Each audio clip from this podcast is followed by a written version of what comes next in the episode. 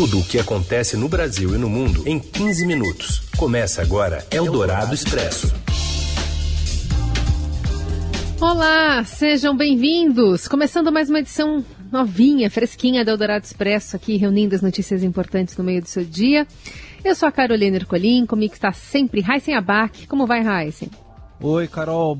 Tudo certo. Boa tarde para você, para os ouvintes que estão com a gente no FM 107,3 da Eldorado ou no podcast, seja em qual horário for. Hoje ainda muita repercussão sobre a CPI da Covid. Hoje, quarta-feira, dia 12 de maio. Ex-secretário de Comunicação do governo, Fábio Van Garten, muda a versão de declarações sobre o ex-ministro Eduardo Pazuello e recebe ultimato da CPI da Covid para falar a verdade. Senadores alegam risco à segurança do Estado para manter um orçamento secreto de 3 bilhões de reais, revelado pelo Estadão e negado por Bolsonaro. E ainda os insumos para a Coronavac perto do fim e a escalada dos confrontos e das mortes entre palestinos e forças de segurança israelenses. É o Dourado Expresso. Tudo o que acontece no Brasil e no mundo em 15 minutos. O ex-secretário de Comunicação da Presidência da República, Fábio Van Garten, irritou os senadores da CPI da Covid e chegou a ser advertido de que estaria mentindo em seu depoimento, com possibilidade de sair da oitiva preso. No final de abril, ele deu uma entrevista à revista Veja, chamando de incompetente a gestão de Eduardo Pazuello no Ministério da Saúde na negociação de vacinas contra a Covid. Mas, na comissão, Van Garten negou a declaração e elogiou o ex-ministro. Ele foi advertido pelo presidente da comissão, senador Omar Aziz, e a sessão chegou a ser suspensa para uma conversa com a defesa de Van Garten. Quem o instruiu, quem o orientou nesse sentido? O senhor falou isso à revista, objetivamente. O mais objetivo e o mais claro, e o que é de notório saber de todos, senador, o presidente sempre disse que compraria toda e qualquer vacina, uma vez aprovado pela Anvisa. Esta é, esta é a, a posição dele. Não foi isso que o senhor falou à revista Veja. O senhor, Fábio, o senhor só está aqui por causa da entrevista da revista Veja, senão a gente nem lembraria que você existiu. Você está me entendendo? Não, só por causa não, disso, não, não. tem outra razão para você estar aqui. Por favor, não menospreze a nossa inteligência. Ninguém é imbecil aqui. Não faça isso com a gente. Todo mundo aqui está aqui por uma qualidade. A única qualidade que não chega aqui é menosprezar minha inteligência, pelo menos, nas suas respostas. Chamou ou não chamou o Pazuello de incompetente? A revista não diz isso e eu não chamei. Tá. Vossa Excelência está confiando em que lá na frente, meu amigo? Porque deixa eu dizer uma coisa. Pois não. Isso tem consequências futuras. Pois não. Só quem já enfrentou o processo sabe que isso não acaba amanhã. A sessão então foi retomada e Omar Aziz deu um ultimato a Van Garten, advertindo que se ele não mudasse a sua postura, poderia ser dispensado como testemunha e passar a condição de investigado. Senhor Fábio Van Garten, com todo o respeito que o senhor merece aqui na comissão, se Vossa Excelência não for objetivo nas suas respostas, nós iremos dispensá-lo. Pediremos à revista Veja que mande a degravação e o convocaremos de novo, mas já não mais como testemunha, mas sim como investigado. E caso eu veja que Vossa Excelência está tangenciando em relação às perguntas, eu irei dispensar o seu depoimento aqui. Ao final das perguntas do relator, a CPI decidiu pedir a gravação da entrevista à revista Veja para constatar se o ex-secretário estava mentindo. Mais cedo, Van Garten havia confirmado que não houve resposta do Ministério da Saúde, pelo menos até novembro do ano passado, sobre uma oferta de vacinas da Pfizer. Vossa Senhoria falou que o Ministério da Saúde sequer respondeu a carta. Vossa Senhoria confirma que o Ministério da Saúde sequer respondeu a carta? Senador, até o 9 de novembro ninguém havia respondido essa carta. Mas o secretário de Comunicação se esquivou a ser questionado sobre o impacto de várias declarações do presidente contra as vacinas. Qual Vossa Senhoria avalia ter sido o impacto desse posicionamento do presidente da República em relação à vacinação? Eu acho que os atos do presidente eh, pertencem a ele. Não, a Agora, pergunta não pois é não, essa. vou, vou, não acabei, a não acabei. pergunta não é acabei. qual o impacto das Pois não, declarações. pois não, pois que não. pertence a não. ele, nós sabemos. Pois não, pois não. Então eu não posso especular, não posso imaginar o que, que passava pela cabeça dele no momento que ele falou isso. O, o impacto de uma mensagem senador, é composto pelas várias formas de emoção da, da emissão da mensagem. o presidente é uma, a minha campanha na televisão é outra. Eu citei frase do presidente da República e perguntei, na avaliação do secretário de comunicação, de que forma essas frases impactaram a população. Eu não sei qual é o alcance de uma fala presidencial, senador. No depoimento, Fábio Van Garten disse que comandou 11 campanhas de esclarecimento à população sobre a pandemia. A impressão que se tem, eu inclusive acompanhei a audiência ferrenha cativa da CPI, é uma impressão equivocada em dizer que o governo não comunicou, senador. Com muita técnica, com muita isenção, com muito profissionalismo. A gente fez campanha todos os meses, com muita mídia técnica, com muita mídia regionalizada. Ah, mas por que, que pode passar a impressão que a gente não comunicou? Porque a comunicação evoluiu, senador. Nós estamos aqui na bolha de Brasília. Outro, o que se passa aqui em Brasília, às vezes não é o que se passa fora daqui. Eldorado Expresso. Um grupo de 20 senadores alegou segurança de Estado e até risco à sua honra e da família para esconder ofícios enviados por eles ao governo com o objetivo de direcionar recursos do orçamento secreto criado pelo presidente Jair Bolsonaro para aumentar a sua base de apoio no Congresso. As respostas foram dadas por escrito a questionamentos feitos pelo Estadão com base na Lei de Acesso à Informação. A reportagem está baseada num conjunto de 101 ofícios em que congressistas dizem ao Ministério do Desenvolvimento Regional onde querem aplicar os recursos que ganharam do governo. De posse desses documentos, o Estadão procurou os congressistas para checar as informações.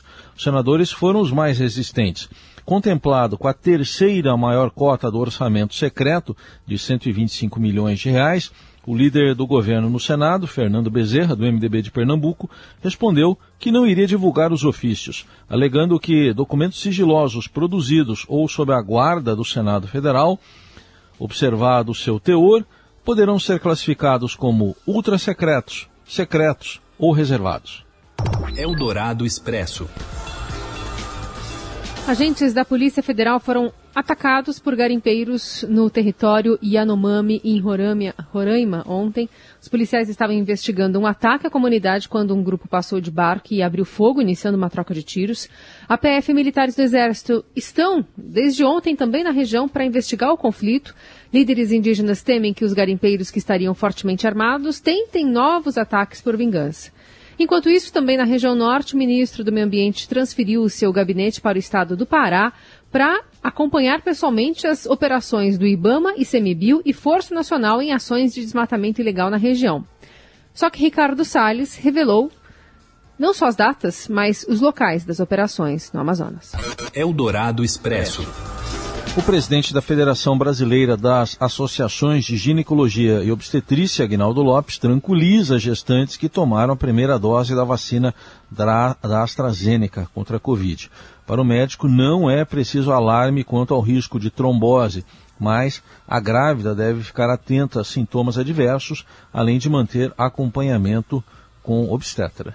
Não precisa ter um, um alarme muito grande, né? Não está ainda absolutamente definida essa relação causa e efeito mas é, esses efeitos são potencialmente graves, mas são raros, então a chance é muito maior que as, as gestantes fiquem bem, então a gente pode tranquilizá-las em relação a isso. É, na ocorrência de sintomas, febre alta, prostração, a pior estado geral, procurar as unidades de saúde. E em relação se vão tomar ou não a segunda dose, a gente está aguardando as orientações do Ministério da Saúde. Lopes reforça que deve ser seguida a suspensão da aplicação do imunizante pela Anvisa é, seguida por orientação do Ministério da Saúde. O Brasil registrou cerca de mil mortes de gestantes por Covid-19 desde o início da pandemia. Metade das grávidas que vieram a óbito uh, no mundo após testarem positivo era brasileira. O médico pondera que o dado tem relação com o colapso do sistema de saúde do país e com o risco aumentado de complicações da paciente e do bebê. Eldorado Expresso. Governo de São Paulo diz que insumo da Coronavac acaba nesta sexta e entraves diplomáticos impedem novo envio ao Brasil. A Mariana Alau traz os detalhes. Boa tarde, Carol. Boa tarde, Heisen. O Instituto Butantan entregou mais um milhão de doses da Coronavac, a vacina contra a Covid-19, ao Programa Nacional de Imunizações do Ministério da Saúde, na manhã dessa quarta-feira. Com isso, a primeira etapa do contrato entre o governo de São Paulo e o governo federal está concluída. Ao todo, foram entregues mais de 46 milhões de doses da vacina desde janeiro. Outro contrato prevê entrega de 54 milhões de doses à campanha nacional de imunização até o final de setembro. Para fabricar essas doses, o Butantan depende da chegada de insumo farmacêutico ativo, o IFA, que é produzido na China. O governador João Dória falou que o estoque de insumos deve acabar na sexta-feira e não a previsão para a chegada de uma nova remessa. Segundo Dória, 10 mil litros de IFA, que são suficientes para produzir 18 milhões de doses da Coronavac, estão aguardando liberação do governo chinês para serem enviados ao Brasil. O que impede o envio, segundo o governador, são entraves diplomáticos causados pelo presidente Jair Bolsonaro e sua equipe. Nas últimas semanas, o governo federal fez uma série de críticas à China e às vacinas feitas no país. O governador informou que o diretor do Butantan, Dimas Covas, vai se reunir ainda nesta quarta-feira com o embaixador do Brasil em Pequim para tratar do assunto. Dória também disse que o ministro das Relações Exteriores do Brasil, Carlos França, e o embaixador da China no Brasil estão ajudando nas negociações. Se o resultado do encontro for positivo, a expectativa é que a carga chegue em São Paulo nos próximos dias. Se não, a produção da Coronavac será paralisada por falta de insumos e a entrega das doses ao governo federal poderá sofrer atrasos. A última remessa de IFA chegou ao país há 17 dias. O governador de São Paulo também anunciou hoje que a imunização de pessoas com comorbidades e deficiência permanente dos 45 aos 49 anos começa na próxima terça, dia 18 um dia antes, o Estado retoma a imunização de grávidas e puérperas com doses da Coronavac e da Pfizer. Eldorado Expresso. Os metroviários de São Paulo adiaram para a semana que vem a proposta de uma greve prevista para hoje, mas o governo estadual alega dificuldades para conceder um reajuste maior. A categoria pede aumento salarial de 9,72%, o metrô oferece 2,61% a partir de janeiro de 2022. Uma nova negociação deve ocorrer na semana que vem no Tribunal Regional do Trabalho. Em entrevista à Rádio Eldorado, o secretário dos Transportes Metropolitanos, Alexandre Baldi, afirmou que o metrô teve queda de receita por causa da pandemia e precisou de um aporte de 1 bilhão e 600 milhões de reais do Estado no ano passado. Então, a tratativa vai continuar na próxima semana, portanto, o mediador é o Tribunal Regional do Trabalho, entre o sindicato e entre a companhia do metrô e toda a disposição ela é colocada sempre para que possa se evitar a greve. Agora, é claro, dentro de que nós tenhamos a consciência de que a realidade hoje é do transporte público como um todo no Brasil e São Paulo é diferente, sobretudo no metrô, que tem aí uma queda de mais de 50% do número de passageiros e, consequentemente, de mais de 50% do número de pagantes, e que é uma discussão que precisa ser clara, transparente e, é claro, fundamentalmente aqui colocada com a sociedade. Sobre o funcionamento do metrô, Alexandre Baldi disse que a vacinação dos funcionários contra a Covid, iniciada ontem, vai permitir a operação integral por parte da empresa. Ontem iniciou-se o procedimento de imunização, de vacinação. Agora, nós acreditamos que com a imunização que foi autorizada é, pelos operadores dos trens, que temos aí em torno de 20% destes afastados ainda, nós acreditamos que ao fim de maio, início de junho, nós tenhamos já autorizado, de acordo com todas as medidas de saúde, eh, com todas as orientações médicas necessárias, para que a retomada dessas, desses nossos trabalhadores, para que a gente possa ter a operação integral à disposição da sociedade. Na entrevista à Rádio Eldorado, o secretário também defendeu o projeto do BRT do ABC, um sistema de ônibus rápidos ligando cidades da região à capital. A iniciativa substitui a linha 18 bronze do metrô e terá investimento privado com previsão de entrar em operação no último trimestre de 2022. Segundo Alexandre Baldi, o BRT do ABC poderia transportar 115 mil pessoas por dia e teria condições de triplicar a capacidade de operação. Eldorado Expresso. A escalada de violência entre israelenses e palestinos se estendeu pela noite desta terça-feira e madrugada desta quarta. Pelo menos 100 foguetes foram disparados na faixa de Gaza em direção a Israel, que respondeu com bombardeios no território de maioria árabe. Ao menos 50 palestinos morreram em Gaza, incluindo 13 crianças. Serviços de saúde de Israel confirmam seis mortos, incluindo uma adolescente. O exército de Israel afirmou ter matado 16 comandantes da cúpula das brigadas de Al-Qassam, uma das facções armadas do Hamas. O Hamas prometeu reagir à noite à morte de seus líderes militares com ataques a novos alvos militares israelenses. O colunista da Rádio Dourado, Roberto Godoy, especialista em assuntos militares, analisa as estratégias de confronto. O grande abastecedor do Hamas e de outros movimentos radicais palestinos é o Irã.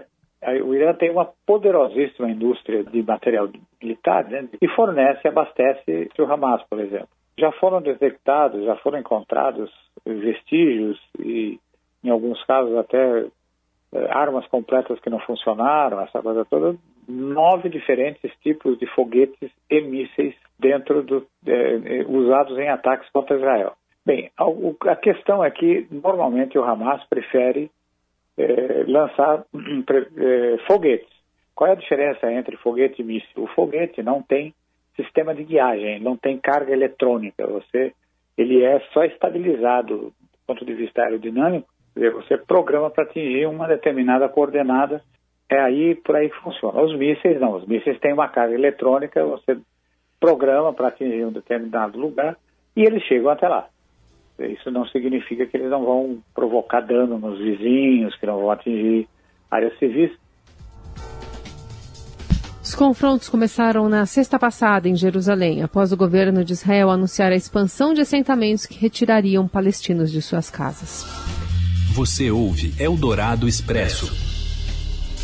Seguimos com as principais notícias desta quarta-feira. O Palmeiras bate o Independente Del Valle e se classifica para as oitavas de final da Libertadores América. Fala, Robson Morelli. Olá, amigos! Hoje eu quero falar do Palmeiras, do Palmeiras que consegue a sua classificação na Libertadores para as oitavas de final. Fez isso com duas rodadas de antecedência, então agora pode jogar com qualquer time as próximas duas partidas, que mesmo assim não perde a sua vaga e nem perde o primeiro lugar do seu grupo. Isso vai dar ao técnico Abel Ferreira a oportunidade de três caminhos ou jogar o Paulistão com um time mais forte, ou descansar alguns atletas em função dessa maratona de jogos e ainda treinar um pouco o time na academia de futebol, dado também o calendário apertado, é, idas e vindas para jogar as suas partidas. Então, Abel Ferreira agora abre uma brecha no seu calendário, não porque não vai ter partidas, mas porque ele vai poder revezar jogadores em função da classificação adiantada, antecipada na Libertadores. Lembrando que sexta-feira o Palmeiras joga com o Bragantino para vaga na semifinal do Campeonato Estadual do Paulistão. O Palmeiras vinha atuando com um time é, misto, ora com time reserva, mas agora o Abel pode dar pode dar é, é, mostrar uma formação um pouquinho mais competitiva para passar do Bragantino, chegar à semifinal e quem sabe defender o seu título ganho em 2020. É isso, gente. Falei, um abraço a todos, valeu. E o Ministério da Saúde começa a vacinar contra a Covid nesta quarta-feira 1.814 atletas, para-atletas e credenciados brasileiros que vão aos Jogos Olímpicos de Tóquio no meio desse ano. A Pfizer e a Sinovac, fabricante da Coronavac, doaram mais de 12 mil doses para isso. De acordo com o governo, o Plano Nacional de Imunização não será prejudicado. Seis capitais farão essa vacinação por causa da proximidade em que os beneficiados estão. Fortaleza, São Paulo, Rio de Janeiro, Brasília, Porto Alegre e Belo Horizonte. E assim a gente encerra o, o Eldorado Expresso desta quarta-feira, meio de semana. Amanhã tem mais. Voltamos, né, Heisen? Isso aí, Carol. Valeu, gente. Obrigado pela companhia. Boa quarta e até amanhã. Você ouviu Eldorado Expresso tudo o que acontece no Brasil e no mundo em 15 minutos.